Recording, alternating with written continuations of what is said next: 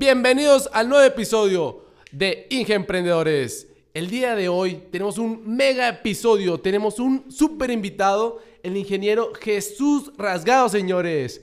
Un buen amigo, un súper ingeniero y además es una persona que realmente admiro. Y pues demos la bienvenida a ingeniero Jesús.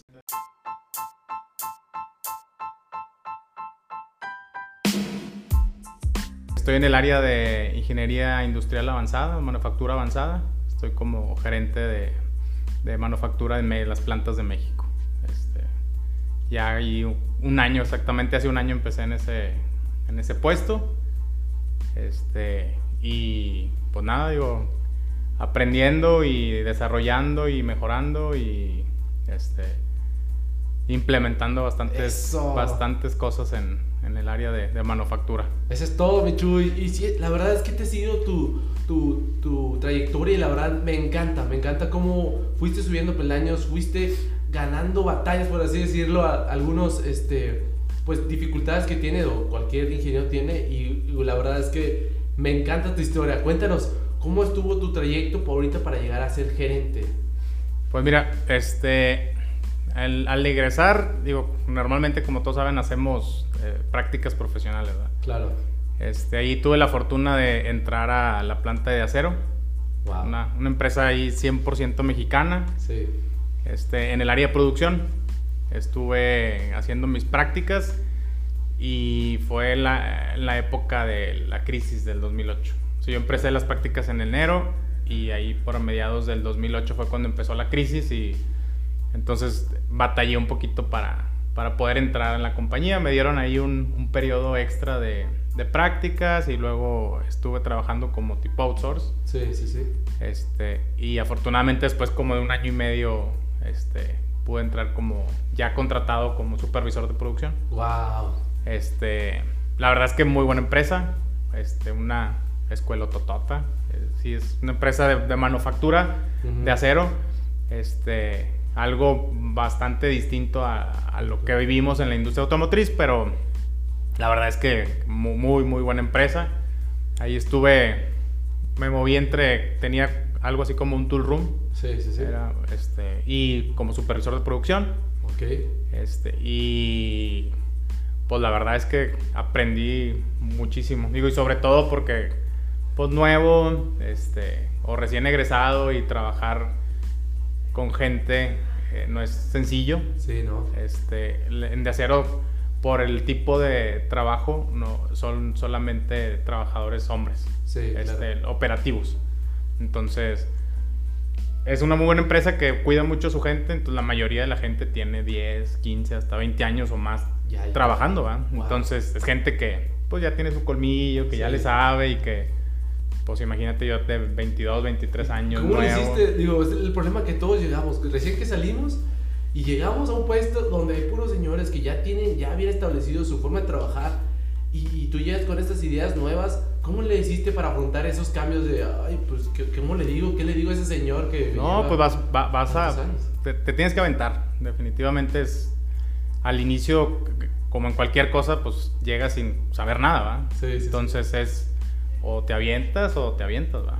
Claro. Este, eso por un lado, ¿va? Y que pues te tropiezas y que te equivocas y que te das cuenta que no es por ahí, que, es, que debería ser diferente, pues te, te, das cuenta o y tú sabes si lo aprendes o la sigues regando, ¿va? Sí, sí. Eso por un lado. Y por otro lado es, creo que, que ayuda mucho el generar amistades o digo, yo tenía compañeros supervisores que tenían más experiencia, entonces okay. lo que yo traté fue de, pues, aprenderles, preguntarles, este, pues te pegas con ellos para que te den ahí sus consejos, sus ideas, o pues tienen, ellos ya tenían experiencia, entonces claro. te dicen, ¿sabes qué? Mira, pues no le hagas así, hazle así. Ah, qué bien. Este, y pues es lo que tienes que ir generando en, en el sentido de que pues para que tú aprendas y que pues puedas ir mejorando. ¿verdad? Claro, Digo, escucharon mis ingenieros, ser humilde y tener esa capacidad de, de una amistad con tus alrededor y poder pues abrirte ¿no? a sí. tus necesidades. No, definitivamente digo, digo, lo digo como amistad porque eh, la, gracias al trabajo he hecho muy buenas amistades, digo, incluyéndote. Gracias. Este, y eso definitivamente yo creo que no hace otra cosa más que ayudarte, ¿va? Claro, O sea, claro. y en el sentido de cuando estás empezando, como en ese, en ese caso que estaba empezando en de cero, pues era gente que ya tenía experiencia, tanto a lo mejor en otras empresas, pero era gente que tenía experiencia en de cero, ¿va? Y, Claro. y que es donde en ese momento yo estaba, ¿va? Entonces, te dan tips, te dan consejos, te dicen, ellos ya conocen hasta la gente a veces, Sí, entonces te dicen, miran, ¿sabes qué? Ellos sí te pueden ayudar, o, o a esta persona tienes que darle por este lado, Sí. tratarlo así, o este, y son cosas que pues aprendes únicamente con el tiempo, ¿verdad? O sea, Claro. entonces como nuevo, pues, como te digo, sí te avientas y todo, pero pues te das tus topes que pues puedes minimizarlos tratando de tener esas relaciones o esas conexiones, como las, Claro. las quieran llamar, ¿verdad? Pero definitivamente otra cosa que te ayuda es eso, el relacionarte y que gente con otra experiencia o con más experiencia, pues que te ayuda, ¿verdad? Claro, gente adecuada pa- para, pues mejorarte. Y luego, ¿qué pasó des- des- después de estar en Teacero en producción? ¿Dónde ¿Cuánto tiempo estuviste ahí? En De Acero estuve cuatro años y medio, cinco años. Este, después de ahí este, tuve la oportunidad de un amigo, eh, estaba trabajando en, en otra empresa en Magna, Ok. este, en, en el área de recursos, y un día me habló, me dijo, oye, estamos, este, tenemos una vacante en producción, este, ¿cómo ves? ¿Te interesa? Y yo, ah, claro, sí. Este, para esto, antes de entrar a Magna, este, pues De Acero es 100% mexicana. Este, la verdad es que no teníamos ni relaciones con compañías estadounidenses o, o sea, eran eh, productos que embarcábamos aquí o algunos este, extranjeros, pero pues nada más, o sea, nada, nada fuera del, de México, pues. Claro. Este, entonces, yo dentro del, de, de, De Acero, este, solicité ayuda para estudiar inglés. Ah. Entonces se cuenta que le, le dije a, a Recurso, oye, pues tengo intención de estudiar inglés, yo sé que aquí no lo usamos, pero pues quiero ver si me pueden ayudar, o sea, a ver Sí. si hay manera. Me dijeron, ah, pues sabes que sí. Este, me ofrecieron el, el- un- como un proyecto para irme ayudando conforme iba avanzando en el, en el inglés este, por niveles y cada vez que avanzaba por nivel les llevaba la calificación y al siguiente nivel ellos me iban pagando más porcentaje Ah, wow. de la beca o del, del- de la mensualidad, ¿no? Del curso. Este, con la condición de que cuando tuviéramos algún, alguna visita que tuviera que, que hablar inglés, que yo la atendiera, ¿va? Y yo dije, ah, pues sí, sin problema. Ganar, ganar todo. Porque realmente la- a- al no tener contacto con o no practicar tanto el inglés en esa compañía, pues la gente no, no lo necesitaba y no había personal que hablara tanto inglés o Claro. inglés. Entonces, esa fue una de las ventajas que cuando fui a mi entrevista en Magna, este, me ayudó que, que pues como supervisor de producción, que a lo mejor no lo utilizas tanto, pero pues era una compañía, es una compañía estadounidense, este, con eh, clientes eh, estadounidenses o extranjeros que se necesita mucho el inglés. Entonces eso, al, al- al ir a la, a la entrevista, pues me ayudó. Este, y después de cuatro años en De Acero, pues me dieron oportunidad en, en Magna, Magna. Y, y me cambié. Este, la verdad que, digo, no, no- afortunadamente hasta ahora no me he arrepentido de, de ninguna de las decisiones que he tomado, la verdad. Sí, digo, me- gracias a Dios me ha ido, me ha ido bien. Sí. Este, y en esta, pues no fue la excepción, estuve en producción este, casi nueve meses. Ok. Este, en esta ¿Y en qué compañía es en, en área de producción. De, de producción de, de metal. De, Así eh, hacíamos este, headliners, este, toldos Los toldos, sí. para las camionetas de GM. Este, y pues digo, ahí estuve ocho meses. Fue una experiencia diferente porque acá pues rolaba turnos, este, me tocaba ir a veces en la, todo En el turno de la, toda la noche o toda la tarde o toda la mañana. ¿Y no te hizo pesado? Porque mucha gente que hace, vas, eh, sales de tu zona de confort y a veces es muy difícil entrar pues a otro ritmo diferente y, apre- y, a- y esa compañía es global, ¿verdad? Es otros, otras reglas, otro, otra forma de trabajar y aparte yo, creo- yo sí, mucha gente que he conocido que es más presión allá. No sé, cuéntame. Pues a, a diferencia de, de, de acero, en de acero era, o sea, para un área nada más era un supervisor. Sí. Entonces, nosotros salíamos a las 5 de la tarde, por ejemplo, y en la tarde y en la noche se quedaban este, los operadores solos, la, la gente operativa, vamos a decirlo así, solos, ¿verdad? no había supervisores. Ok. Y la diferencia con Magna es que en cada turno había un supervisor, ¿verdad? que éramos nosotros y que éramos los que íbamos rolando turnos. Sí, sí me costó trabajo, la verdad es que este, el cambio de horarios sí, Sí. sí, sí, pesa, ¿verdad? Sí pega. Este, Y pues te mueve todo, ¿verdad? te mueve tus horarios de comida, el horario de sueño, este, y eso cada irlo cambiando cada mes está, está complicado. Este, Y este, digo, así estuve casi ocho meses, este, pues aprendí, tuve que aprender muchas cosas, este, sí, el, el sistema, la metodología de trabajo de la industria automotriz con, comparada con el de acero, este, sin menospreciar ni nada, pero pues sí, hay más sistemas, más procedimientos, este, porque, el, porque la exigencia es, Diferente, es mucho más. alta, ¿verdad? Tanto en, en, todos los sentidos, ¿verdad? Sí. Este, y pues ya como después de 8 o 9 meses, este, abrieron una vacante ahí, ahí mismo, en, en Magna de ingeniero de lanzamientos. Sí, wow. ¿Y luego? Este, y pues yo digo, normalmente cuando hay haces esas vacantes, casi en todas las compañías este, ponen, este, la postean internamente, ¿no? Para ver si hay alguien que quiera aplicar o que se quiera cambiar. Entonces, yo hablé con mi jefe, apliqué y este, pues pasé por todos los filtros y, y me dieron la oportunidad. ¿Y cómo estuvo esa... ¿Qué, qué te llamó la atención de estar en ingeniería de lanzamientos? Pues más que todo, digo, la verdad es que igual hice amigos o compañeros que ya estaban en esos departamentos, en el departamento de ingeniería de producto, ingeniería de lanzamientos. Este, y pues yo veía pues todo lo, lo que tenían que hacer, ¿verdad? Este, y pues la verdad es que se veía bastante, bastante interesante. Sí.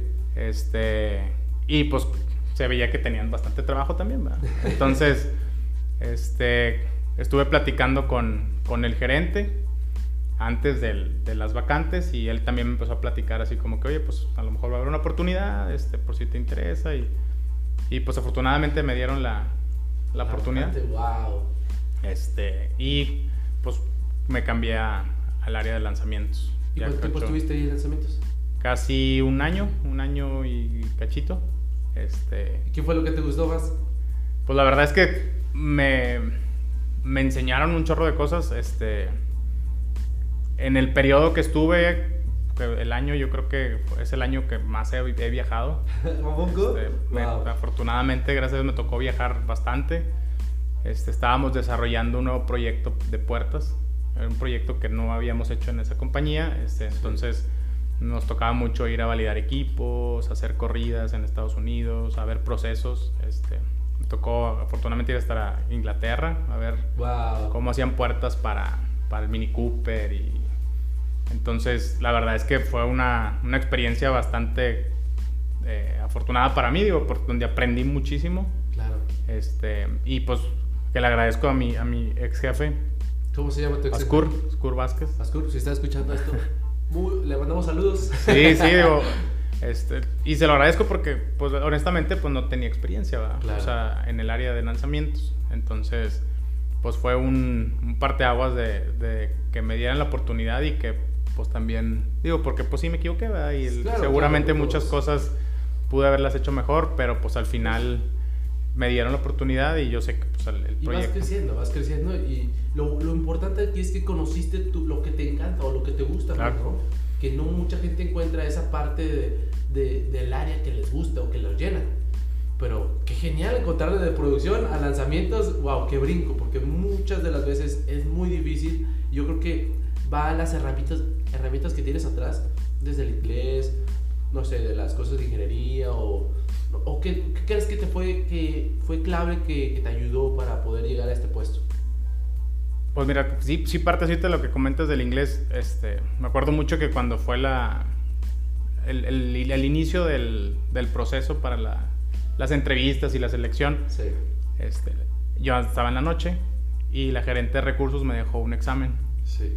Este, me dijo, lo llenas y me lo dejas en la, pues por abajo de la puerta en, mi oficina, ya, ok.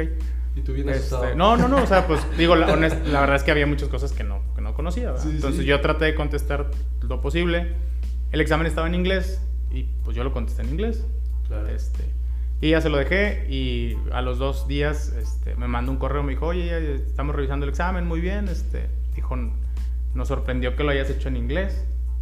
Dice, o sea, pusimos otros y nos, o sea, lo, contestaron en español, ¿verdad? Dice, pues muchas gracias, qué bueno que lo hiciste así. Entonces yo creo que son cosas que ahorita lo piensas y dice, yo pienso y digo, pues a lo mejor eso me ayudó, que me subió puntitos, ¿verdad? en el momento que ellos estaban seleccionando dijeron, el examen no decía que lo contestaras en inglés y pues yo decidí, pues lo vi en inglés, dije, pues tengo que contestar en inglés.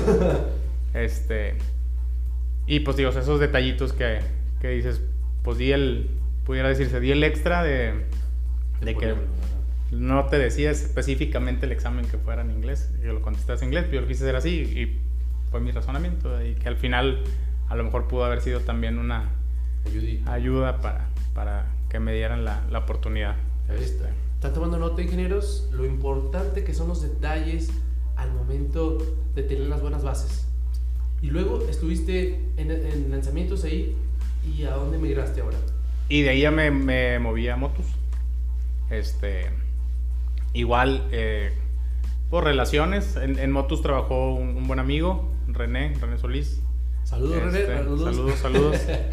Este, él estuvo, o sea, éramos compañeros en el, en el departamento de lanzamientos. Este, él, pues, obviamente ya tenía mucha más experiencia y en, en el lapso que ya estuve ahí, él se, se cambió de compañía, se cambió a Motus. Este, y meses después este, me, me, me, llamó, me dijo que había otra oportunidad también allá, que si estaba interesado, que, este, que le mandara mi currículum para que su jefe lo viera y pues a ver si, si, si habría oportunidad este, para el perfil. ¿verdad? Entonces ya pues, pues yo lo mandé. Este, digo, al final pues es crecimiento, es, este, es lo que estamos buscando todos, sí, creo. Sí. Este, lo mandé y meses después, digo, no fue un proceso rápido, pero meses después, entrevistas y propuestas y me dieron también la oportunidad. ¿verdad? Digo, duré, en Magna duré casi dos años. Okay. Este, cuando ya me, me, dieron la oportunidad acá en, en Motus y pues me moví. En ese entonces la compañía se llamaba León Plastics. Ok, y entraste a León también como ingeniero de lanzamientos. Como ingeniero de producto. Ok. Este, y entré encargado de los cambios de ingeniería. O sea, yo iba a, ser, iba a ser el ingeniero de cambios de ingeniería, 100% sí. enfocado a, a, cambios de ingeniería. Este, y pues empecé bien. Este, la verdad es que tenía bastante pues oportunidad. El, ah, okay.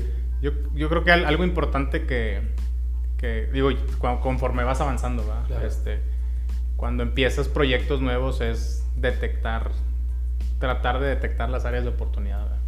Okay. ¿Y cómo este, le haces para detectar esas áreas de oportunidad? Pues investigas, te pones a, a ver cómo están los procesos. Digo, generalmente cada compañía tiene procedimientos, tiene eh, formatos, tiene varias reglas que siguen para cada uno de los departamentos o cada uno de los procesos. Okay. Entonces, esas son las bases que creo yo que tienes que hacer hoy. A ver, ¿cómo, cómo tengo que hacer yo, por ejemplo, en este caso, un cambio de ingeniería? Sí. Tiene que haber un, un, procedimiento, tiene que haber formatos y, y, ahí es cuando dices, oye, pues no hay procedimiento. Pues ahí está una área de oportunidad. Claro, o, claro. oye, no hay formatos. Ah, pues ahí está otra área de oportunidad. Oye, o hay un procedimiento y hay formatos y no se siguen pues ahí está otra área de oportunidad. Entonces, están apuntando, están apuntando ingenieros, ahí es donde se ve la área de oportunidad, ahí se ve el crecimiento, ahí es donde los jefes te voltean a ver. Claro, o sea, y definitivamente, o sea, es el, pues esto no se hacía, o se hacía de esta forma que no era la correcta, o, o si sí hacía, pero mira, yo encontré también otra forma, ¿verdad? Entonces, más, más, rápida y a veces más segura. Veces... Para mejorar, para reducir los tiempos, o para mejorar la comunicación, o como sea, pero yo creo que es clave cuando comienzas un, un, proyecto o una posición o como lo quieran ver es pues tienes que detectar esas áreas de oportunidad pues para explotarlas, ¿verdad? Claro. O sea, para que digas, oye, pues yo acabo de llegar y ya hice este cambio, detecté esto, vi lo otro y aquí lo estoy haciendo. O sea, creo que es importante, digo, y, y, aplica para, digo, si vas a entrar a calidad o si vas a entrar a recursos humanos, creo que aplica perfectamente. En cualquier para... área, ¿no? Claro, claro. Wow. ¿Están anotando ingenieros? es tener esas, ese ojo de preguntarse el por qué y saber, ay, ¿por qué se funciona esto? Ay, ¿por qué funciona? Es preguntarse por todo, ¿no? Y Exactamente. Cualquier cosa. Wow, y platícanos algo de mejoramiento que hayas aplicado en, en esta empresa de Motus. Pues en, inicialmente en esta, en, en los cambios de, de, ingeniería, digo, el, un formato, un checklist, ¿no? De, que te va diciendo exactamente paso a paso o te, te, asegura que cuando estás implementando un cambio de ingeniería no se te escape o que, que no se te pele algo, ¿no? Sí. Este, esas son cosas que, que, creo que implementamos bien porque pues hasta la fecha sigue, sigue trabajando. Ok. Este, ¿Y algún mejoramiento de ahorros? De tiempos, de, de no sé, de gastos, de, que hayas implementado, no sé, que antes se utilizaba X o Y herramienta y lo mejoramos con este ahorro. De los que me acuerdo, sí, es en una de las piezas se, se colocaba grasa o aceite Ok. para minimizar un ruido. Sí. Entonces, lo que hicimos fue tratar de automatizar la aplicación de la, De la grasa. de la grasa, que pues son grasas que no son baratas, Claro. que estábamos ahí medio desperdiciando, este, y pues eso ayudó a, pues redujo el gasto, se, se controló, digo, tanto hasta la contaminación, porque pues la gente le aplicaba lo que quería, y Sí, ¿no? entonces, este, creo que esas fueron algunas de las de las mejoras. Digo, no me acuerdo ahorita de memoria cuánto se ahorró, o- pero sí, sí fue un- Claro, ahí- una buena una buena mejora. Ya cuando Este. implementas algo ya metódico, es una gran mejora en tiempos, en gastos, y ya no está la gente poniendo lo que ella quiere, si le pone o no le pone. Exactamente. Wow. Sí, lo controlas, o sea, le, le pones un este, sistema para que la, la descarga de la grasa sea exactamente la que necesitas y, y, pues te ayuda, ¿verdad? o sea, te controla la limpieza del área este, y el gasto del material este, y pues te asegura que pues también lleva la cantidad que debe ser. ¿verdad? Excelente, mi Jesús. Pues se nos acabó el tiempo, ingenieros. La verdad es que me la ha pasado súper genial. He aprendido bastante, espero que ustedes también. Y pues quisiera volver a invitarte otra vez porque Claro, claro. muchísimos temas por qué platicar. Y siento que tienes muchísima experiencia que nos puedas contar y ayudar. Y bueno, ¿algo quisieras agregar? No, no, no, digo, muchas gracias por, por la invitación, digo, qué gusto que estés haciendo este, este espacio este, y pues muchas gracias. Y recuerden amigos, lo que no se mide no se puede controlar y lo que no se controla no se puede mejorar. Hasta la próxima.